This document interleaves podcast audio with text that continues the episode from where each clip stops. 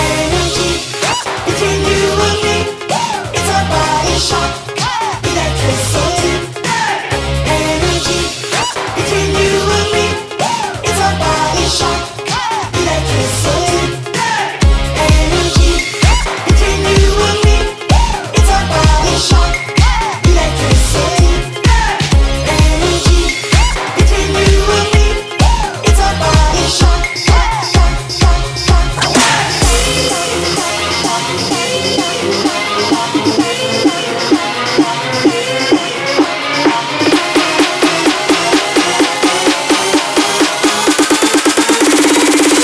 Energy.